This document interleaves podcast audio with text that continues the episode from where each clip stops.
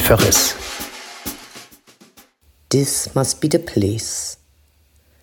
Liebe Hörerinnen und Hörer, nun hat Herr Falschgold vor einigen Wochen den Verwilderungsprozess proklamiert, um dem fortwährenden Krisen des stromlinienförmigen Kapitalismus, wenn nicht gleich etwas entgegenzusetzen, dann doch wenigstens mental klarzukommen, Schönheit und Aufregendes zu entdecken, weg von den allgegenwärtigen Empfehlungsalgorithmen der großen Fünf.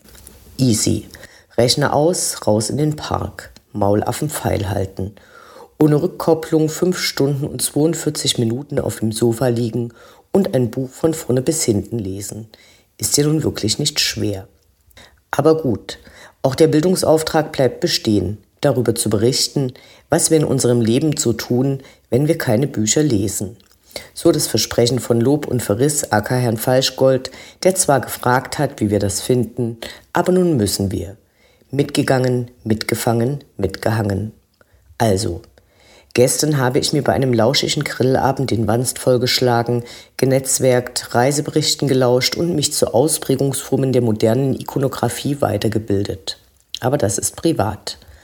Eigentlich wollte ich zunächst über eine, wie von Herrn Falschgold schon angekündigte, Experience schreiben, mit deren Hilfe ich voller Freude in meine innere Mitte zurückkehre, ohne mir beim Meditieren mühsam das Zusammenstellen von Einkaufslisten zu verbieten.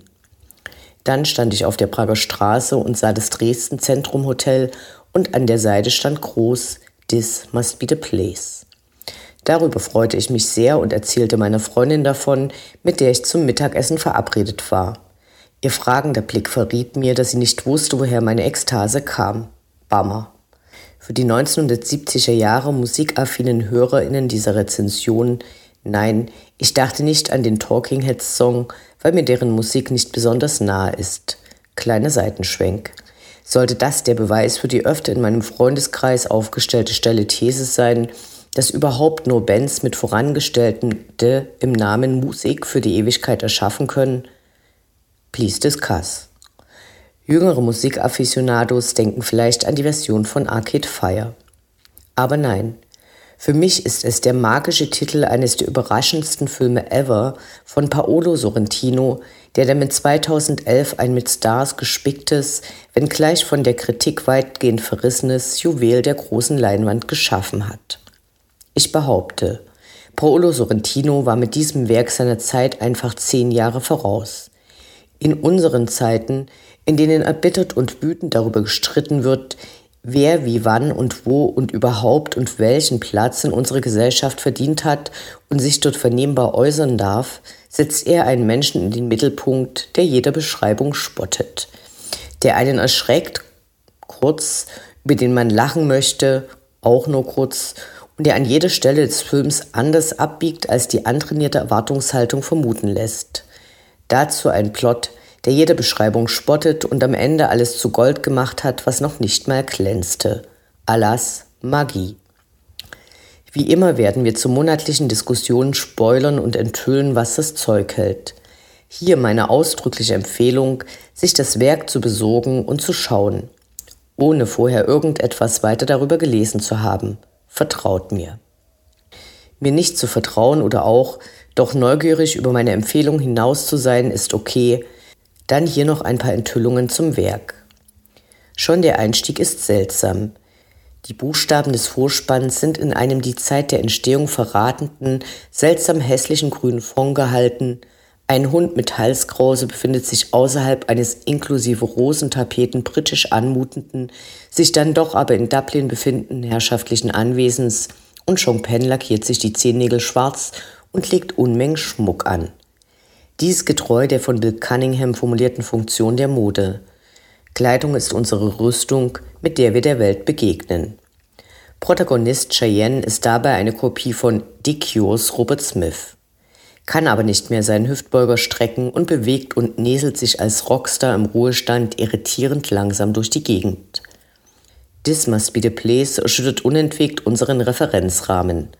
Unsere Erfahrungen, die unsere Erwartungen und Möglichkeiten der Voraussage prägen. Diese werden nicht erfüllt, aber nicht in Richtung Enttäuschung, sondern Überraschung.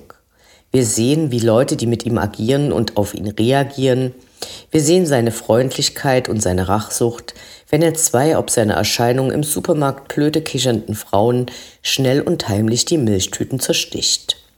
Die Story ist unglaubwürdig, die Dialoge voller Blödsinn und Weisheit, die Besetzung erstklassig, der Soundtrack sowieso. Wir sehen David Byrne und Frances McDormand.